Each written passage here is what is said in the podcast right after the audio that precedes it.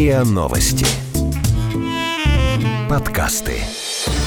Страхи, ошибки, ошибки, Страхи. страхи. Ошибки.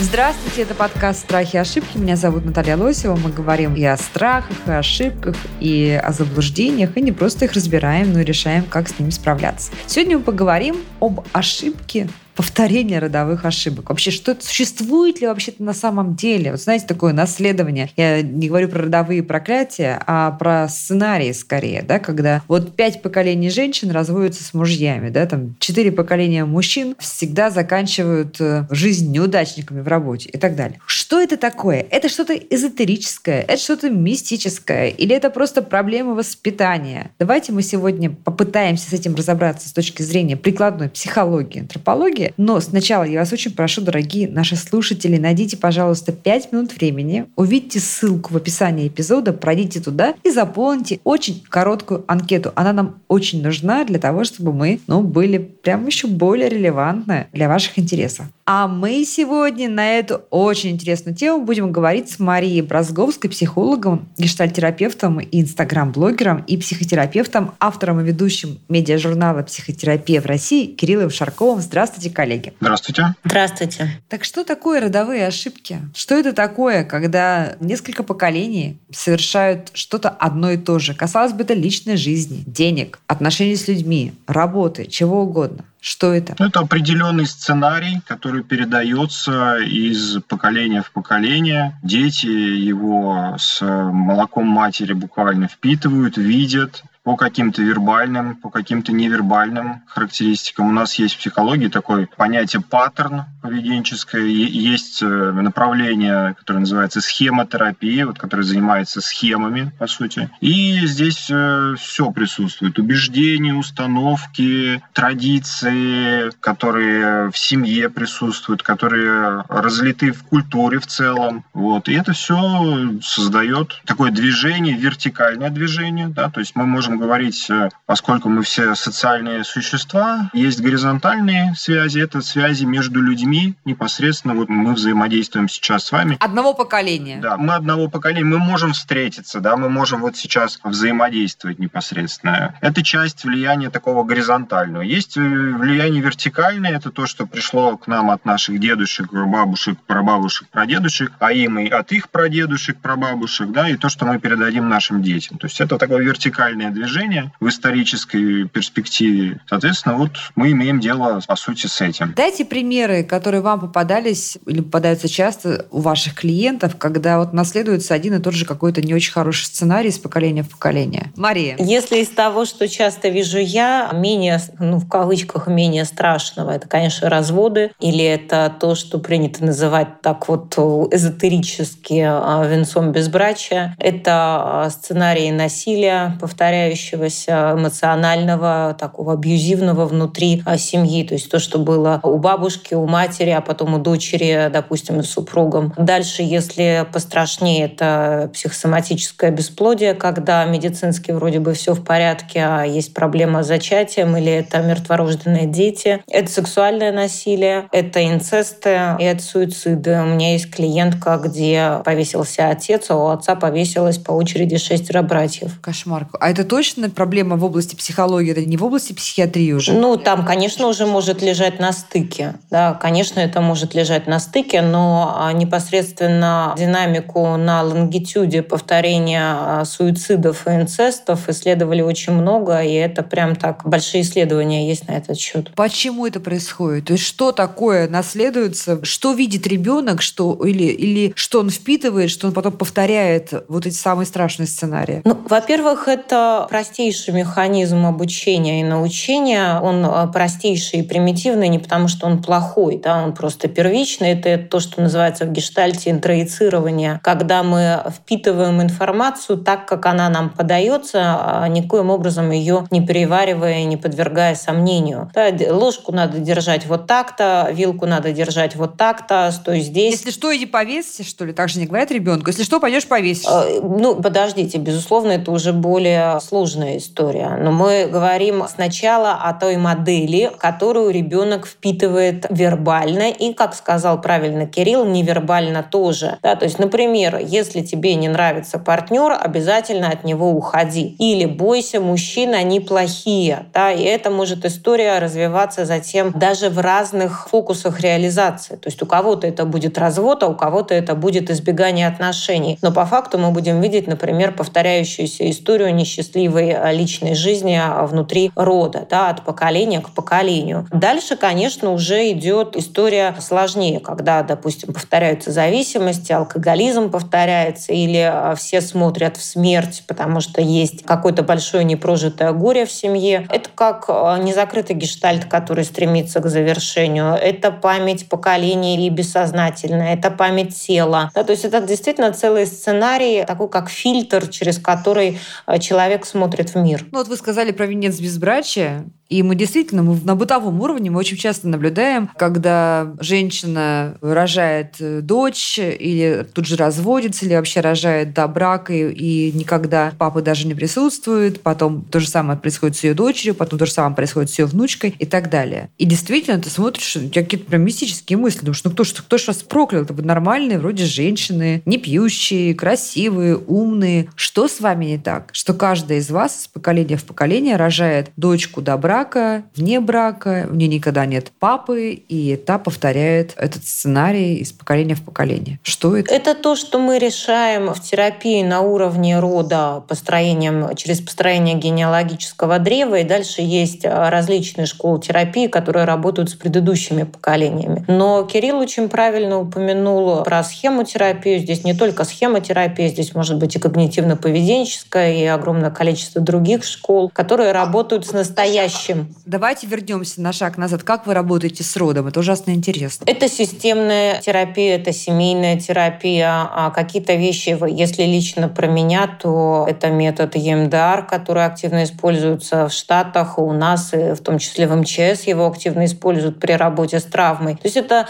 а, по сути же, речь идет не просто о том, что нам а, якобы нужен а, человек из предыдущего поколения. Нам нужно получить доступ к этому образу этого человека, человека или к бессознательному страху, который живет внутри нашего клиента. То есть контакта с вашей бабушкой или прабабушкой в этом смысле нам, конечно, не надо. То есть вы работаете вот с каким-то тем впечатлением, которое у человека живет внутри о его бабушке, да? Ну, можно назвать это так, осознанно или неосознанно, потому что а, он мог свою бабушку в глаза не видеть. Да? Можно привести простейший пример. Допустим, ваша бабушка или прабабушка а, пострадала в блокаду Ленинграда, да, и она привыкла батон а, под матрасом хранить, да, эти крошки, да, чтобы на всякий случай. Как вырастает ваша мать, да, или ваш отец, а, или даже ваш а, там, дед, если речь идет о прабабушке. Он вырастает с неким ощущением фоновой тревоги, что сейчас внезапно может быть война и еда закончится. Следующее поколение может вырастать с более размытой тревогой, просто с тревогой, что не знаю почему, но все и разрушится, и все исчезнет. А вы можете вырасти просто с ощущением такой нестабильности мира, отсутствие веры в собственных чувств, и при этом у вас будет какой-то вот такой перманентный страх, да, я с чем-то не справлюсь, да, или не надо и начинать, или деньги могут исчезнуть. Уже никто и не помнит про эту бабушку и про блокаду, а паттерн поведения живет. И вы, например, не готовы зарабатывать большие деньги. Мы, кстати, разбирали, у нас был такой эпизод, друзья, послушайте его, у нас был эпизод, где мы говорили про страхи больших денег и разбирали, почему люди не готовы зарабатывать большие деньги. Вот мне кажется, то, о чем говорит Мария, как раз вот, ну, нежели мы хорошо и нечего начинать. Как бы думает человек где-то внутри себя? Кирилл, бывает так у вас, у ваших клиентов? Конечно, это может быть так. И чаще всего люди как раз, если они приносят э, свои проблемы в терапию, они приносят текущие свои проблемы. Редко человек приходит э, на первичную консультацию и говорит о том, что у меня вот какая-то там родовая межпоколенческая травма трансгенерационная, да, и вот там вот я повторяю сценарий своих родителей, своих бабушек, дедушек. Его волнует текущий текущие его проблемы здесь и сейчас. И в процессе этой работы мы можем обнаружить, что в основе его поведения, в основе его принятия решения лежат определенные убеждения, установки. Вот слово интроекция прозвучало от Марии, да, по сути, к чему приводит интроекция? К формированию каких-то интроектов, таких определенных жестких весьма установок, которые определяют э, всю жизнь человека и могут ему в текущей его жизни мешать весьма. Природа этих интроектов, она может быть в том числе и такой межпоколенной. И вот здесь мы уже да, в дальнейшем используем разные подходы, которые позволяют в некотором смысле завершить тот опыт, отсоединиться от него, отсоединиться, чтобы человек мог в текущей своей жизни принимать осознанные, взвешенные, удовлетворяющие его решения. А как ну, человеку понять, что он вот уже вступил и реализует некую родительскую программу? Вот как человеку осознать, что стоп, не ходи, ты повторяешь, ты не ведешь себя сейчас как послушная девочка или хороший сын, а ты повторяешь плохую, ненужную, неполезную тебе родительскую программу. Как человеку это понять? Очень частый признак – это такой так называемый повторяющийся процесс. То есть человек в своей жизни наступает на одни и те же грабли. То есть какая-то ситуация несколько раз воспроизводится. То есть он, например, пробует строить отношения, они определенным образом завершаются. И в этой зоне у него его постигает неудачи. Вот, как правило, такая ситуация, очень часто повторяющийся процесс, я имею в виду, приводит человека в терапию, и он начинает искать причины, механизмы этому. Вот. Эм, вот это наиболее часто. И оказывается, что это родительская да, программа. Да, Иногда это просто родители сказали, откуда они взяли эти установки, ну, вероятно, от своих родителей. То есть это вот как бы так э, прослеживается. Бывают более сложные, тяжелые истории. Там, вот то, о чем говорила Мария, там, непережитое какое-то горе непрожитое или какие-то там преступления в опыте межпоколенном, какие-то там, я не знаю, убийства, вот, которые могут звучать э, мотивами в текущей жизни человека. Повторяющиеся травмы какие-то, породители родители там, ну, я не знаю, разбились в аварии, дедушка там покалечил себя, то есть, ну, вот какие-то такие повторяющиеся механизмы, опять же. Мне очень понравилось слово, которое Кирилл употребил, «отсоединиться». Потому что, по сути, важно замечать, трагедия – такая родовая и национальная скрепа. Да, это не только на уровне семьи, это на уровне нации. И очень часто люди выбирают остаться внутри трагедии а, из того механизма, который называется лояльность. Мы все будем одинаково несчастными. То есть человек не начинает жить иначе не только потому, что а, нечего и начинать, а потому что он испытывает некое чувство вины. У меня получится, а у мамы нет. Мама не смогла выйти замуж, и якобы из-за меня. Или у всех а, нет счастливой жизни, а у меня есть. У всех нет денег, а у меня будут. А, и человек ты, таким образом есть, остается есть... в рамках. То есть, Мария, может быть, что ребенок может стесняться оказаться успешным, чем его родители? Какой ребенок? Взрослые люди. Ну, взрослые люди об этом. Взрослый, взрослый человек, который, ну, чей-то ребенок. Этого очень много. Этого очень много и на уровне осознания, и на уровне неосознанных процессов, э, когда дети Э, боятся жить счастливее родителей. Они чувствуют за это вину. Причем какие-то родители эту вину реально навешивают. Да, как ты имеешь право тратить на это деньги, или как ты могла, там, ты так хорошо устроилась, а я всю жизнь на тебя положила. Да, то есть э, какие-то родители это транслируют прямо ртом, а где-то э, ребенок просто берет на себя функцию заботы о счастье предыдущего поколения или тех несчастных в поколении, которые есть. А разве это плохо? Разве это ну как это, понимаете, все можно трактовать по-разному. А, я видела девушку, которая создавала, ну нельзя выбрать другое слово, которая создавала себе психосоматические симптомы, потому что внутри семьи была а, парализованная сестра. А что в этом хорошего? И что, подождите, и что было у этой сестры, которая не была парализована, как у нее проявлялось вот это вот? Это проявлялось болями внутри тела, суставов, да, то есть я по каким-то причинам тоже становлюсь больной, да, и отчасти это из лояльности. А я тогда не такая счастливая, в отличие от нее, да, мне ее очень жаль. Но отчасти это такая менее осознаваемая зона, а когда в семье есть больной человек, а, безусловно, он а, может получать большое количество внимания, внимания. да, и болезнь становится способом получить любовь. Ох ты, как все сложно. Страхи, ошибки. Страхи, ошибки. Хорошо, если в семье есть преступник или какой-то, ну, действительно, там человек узнает, что его дедушка был объективно там негодяй, не знаю, приговорил к расстрелу невинных людей или был убийцей и так далее. Как человеку правильно с этой информацией смириться, что ли, прожить ее для того, чтобы не брать в свою жизнь ничего из грехов от предыдущих поколений? А знаете, для меня ключевое слово здесь это именно смириться. Причем смириться это не означает терпеть, это означает найти себя в мире с чем-то. И, конечно, это длительный процесс. Потому что когда вы говорите слово грехи и все остальное, там очень сильно фонит осуждением. И люди, когда доходят э, до уровня родовых травм, они часто входят в состояние осуждения, понимаемого или нет. Это все из-за тебя. Да, это все потому, что ты служил в НКВД, да, или это все потому, что ты э, изнасиловал мою мать, и так я появился на свет. На самом деле все решается через, во-первых, согласие, что это было так, а во-вторых, согласие со своей судьбой, а, что я являюсь наследником а, этой части рода, да, и этого поведения может быть тоже, но я могу выбирать иначе. Есть очень классное исследование, которое делали в Израиле уже сильно после Второй мировой войны, они исследовали феномен а, вины у внуков а, нацистских преступников, ну вот таких вот очень крупных. А, и там наблюдалась очень интересная динамика.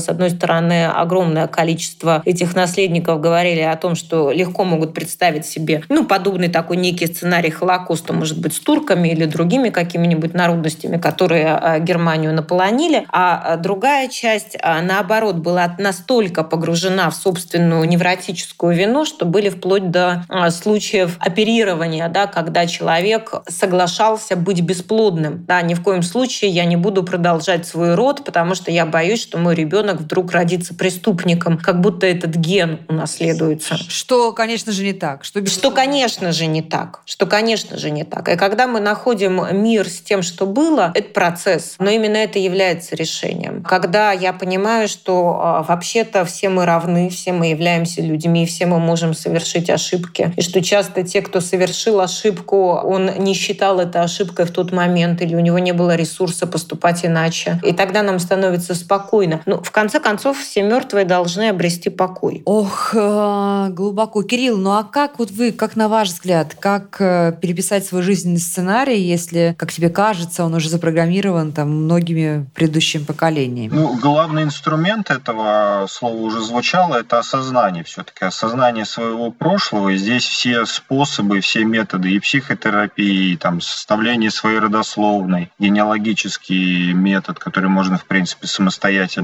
осваивать. Собственно, это помогает, чтобы знать, что было в прошлом и понять, как это влияет на настоящем. И остановить этот процесс, завершить некий паттерн. Завершение ситуации, оно может тремя способами происходить. Прощение, прощание и благодарность. Да? То есть, каким образом я могу сепарироваться от некоторого опыта. Я там прощаю своего дедушку, который там что-то... Что Расстреливал невинных людей. Ну да, да, да. Это был он, это не я, я так делать не буду, да, но это важно сделать искренне. И мои дети это... тоже так не будут делать. Да, я, ну, я надеюсь. Что... Мои дети, мои дети не будут, но мне важно сказать себе сначала, что я так не буду, потому что мои дети будут учиться у меня прежде всего. Если на мне эта передача этого негативного паттерна прервется, то, собственно, в, дальше в поколениях она не будет передаваться. Кто-то должен взять на себя ответственность закрыть этот гештальт. Вот. И, ну, собственно, если такая проблематика становится поводом прихода человека на психотерапию, это не, неплохо, да, он, у него есть шанс, потому что его бабушка, дедушка не дошли до психотерапии. А вот он сейчас дошел, он сейчас об этом говорит, есть шанс завершить это этот опыт. Вот. И не передавать э, его это, дальше. прощ... это прощение. Прощание это что? Прощание, ну, расставание. Расставание, я не знаю, с кем-то, опять же, расставание с каким-то опытом. В любом случае, Хорошо. Сепара... Мой дедушка, сепарация. человек говорит, я узнал, что мой дедушка покончил жизнь, да, то есть умер по своей воле. Для меня это, думает человек, катастрофа. Я этого боюсь. Я боюсь, что э, вот это проклятие какое-то или что я это могут повториться психиатрические сценарии, ну и так далее. Вот человек, допустим, узнал такой факт о жизни своего прямого предка. Как Его задача согласиться с этим. Мне тут слово «прощание» близко не в контексте простить дедушку, например, за то, что он кого-то расстреливал, потому что тогда вы делаете себя лучше дедушки, а скорее речь идет о прощении, когда э, лично вам э, была причинена какая-то боль, а когда, например, мы имеем э, повторяющиеся отношения отцов и детей, а такие негативные, агрессивные. Вот здесь прощение прекрасное слово. Тут скорее пойдет такой процесс, если про суицид, то согласие с тем, что он имел право сделать этот выбор. Как бы это страшно ни было, как бы это ни было больно для окружающих. И тогда я нахожусь с этим в мире. А если дедушка расстреливал невинных людей? Я должен оказаться с этим в мире. Как бы страшно это ни звучало. Я должен признать, что да, я тоже несу в себе агрессию. Вообще-то все мы ее в себе несем. Но, как и правильно сказал Кирилл, я могу распорядиться ей иначе. Может быть, я буду расстреливать а, не людей, да, а может быть, а, я на его месте был бы на войне и расстреливал бы противника, но и то, и другое является убийством. Благодарность. Благодарность — это такой опыт, не знаю, можно ли вас ругаться в прямом эфире, я это называю как э, через жопу. Такое благословение через жопу, когда с человеком поступали как-то очень плохо, но он а, через проживание этого опыта а, сумел стать другим. Да, может быть, отец-алкоголик научил вас выживать, а может быть, холодная мать научила вас быть более чувственной, эмпатичной и ласковой со своими детьми. Может быть, вы будете благодарны за то немногое, что вам дали, потому что очень часто мы исключаем. Да, э, благодарность же подразумевает а, как будто бы за все. Очень трудно быть благодарным за что-то хорошее, пока ты обижен на что-то плохое. И вот э, такие сложные отношения. То есть я должен согласиться и с плохим, чтобы быть благодарным за хорошее. Я должен это как-то разместить в своем опыте. Согласиться не значит одобрить, не значит оправдать. А согласиться с тем, что это со мной было. Вот тогда этот процесс может пойти. Ну и плюс, я надеюсь, мы имеем все-таки в виду, что есть и позитивные родовые программы, а не только всякие а трэша. Это был мой следующий, это был мой следующий вопрос. Вот давайте об этом поговорим. Страхи,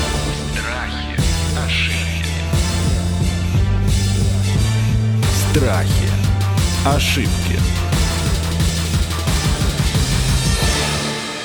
Очень часто вот эти позитивные программы, они до конечного получателя, до ребенка доходят в такой форме, что я должен соответствовать. Да? Вот там мой дедушка был генерал, моя мама была профессором музыки, папа был там тоже кем-то успешным, я должен соответствовать. То есть вместо такого, знаете, вот любования своей семьей и каким-то удовлетворением, что ты имеешь вот такие крепкие корни, гены, человек начинает тревожиться. Достаточно ли я хорош, чтобы продолжить э, вот эти вот поколенческую традицию быть успешным? Ну, это про конкуренцию вы говорите. Конкуренция же это не только история там родовых программ. Подарком может быть не только социальный успех, подарком могут быть чувства, подарком может быть, а, к слову говоря, и способность следующего поколения расслабиться. Если ваши родители как-то очень здорово потрудились для того, чтобы дети начали с другой ступеньки, возможно, для ваших родителей будет большей радостью, что вам не пришлось а, на брюхе ползти для того, чтобы заработать себе а, сначала на крышу над головой, да, а потом а, еще на чего-нибудь. И, возможно, это для них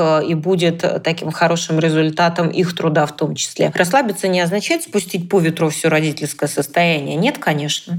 Но это мы уйдем с вами в разговор разговора о карме и о предназначении. Так все-таки, Кирилл, что с положительными родовыми сценариями? Как активизировать в себе вот этот сценарий, если мы понимаем, что родители, бабушки, дедушки, прадедушки, прабабушки были успешны, им было хорошо, им везло, они были прекрасными людьми. Как бы так вот сделать так, чтобы и твоя жизнь состоялась и повторила родовой сценарий? Ну, мне кажется, важно учитывать, чтобы они, э, эти положительные, позитивные программы были позитивными не с точки точки зрения результата, ну, условно говоря, мой дедушка зарабатывал там миллиарды долларов, и я должен зарабатывать миллиарды долларов, да? А с точки зрения процесса... Я должен то, себя хорошо вести, чтобы он мне их наследовал. Вот слово «должен», слово «должен», оно, которое у вас прозвучало, оно уже предполагает некое напряжение, долг, да? Это отсутствие свободы. То есть э, на самом деле это может быть успешный, но не очень счастливый паттерн. Да, то есть я, может быть, не хочу делать то, что делал дедушка. Вот. И, собственно, результат этого сценария – это какой-то успех, но, собственно, внутри может лежать страдание человека. Потому что если это делается через должен, а не через я хочу. Я хочу быть художником, но я должен возглавить транснациональную корпорацию и принять пост у своего дедушки. Но не хочу я этого делать, я хочу рисовать картины. Да, вот здесь, собственно... Конечно, когда у тебя дедушка миллиардер, ты можешь себе позволить рисовать картины даже бездарные. Да, или миллионер, меньше ожиданий. Но, но тем не менее, да, или там дедушка художник, или там врач, и мы все, все мы врачи, да, и там все в поколениях врачи, мои дети будут врачами. Может, мой ребенок не хочет быть врачом.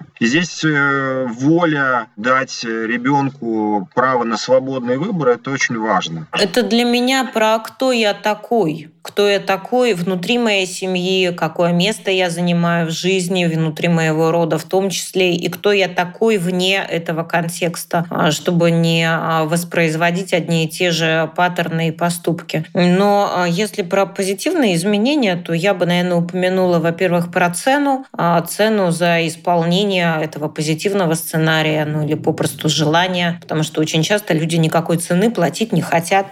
Потом это мировоззрение. Люди часто часто живут в неком мифе про удачу, например. Кому-то повезло, а кому-то не повезло, и тогда, а, собственно говоря, можно и не прикладывать усилия и оправдать собственное бездействие. Я бы начала в первую очередь а, с такого исследования, получения большей ясности про свое сейчас и про свое поведение сейчас, а уже затем переходить на предков, потому что а, позиция мама стерва и папа негодяй это тоже такая очень удобная парадигма восприятия. Ну да, таким образом я передаю ответственность ответственность за свою жизнь своим родителям, что они были такие плохие. А судьба-то решается сейчас. Ну, вот в некотором смысле точка выбора, рычаг выбора, он находится только в моменте сейчас. Не завтра и не вчера. Могут ли влиять на жизнь человека какие-то родовые истории, которые никогда и не были рассказаны? То есть он никогда даже и не знал про своих там этих дедушек и бабушек с какой-то особой судьбой. Ну, мало ли, как сложилась жизнь. И тем не менее повторяет этот сценарий. Могут и влияют. И тайна, особенно если она покрыта мраком и страхом, страхом влияет очень сильно. Конечно, самые страшные последствия это те, о которых мы говорили в начале, но есть и последствия помельче. Например, э, внутри семьи все начинают врать. И ваш ребенок тоже врет. И он уже с трудом может объяснить, почему он врет. На самом деле он просто вырос э, вот в этой некой атмосфере вранья вокруг какого-то одного большого события. Может ли изменить э, к лучшему ситуацию вот раскрытие этой семейной тайны? С моей точки зрения, иногда да, а иногда нет потому что иногда тайна просто должна быть уважена и должно быть признано право на то, что какой-то из предков хранит тайну. Но иногда это действительно так, и ее нужно открыть.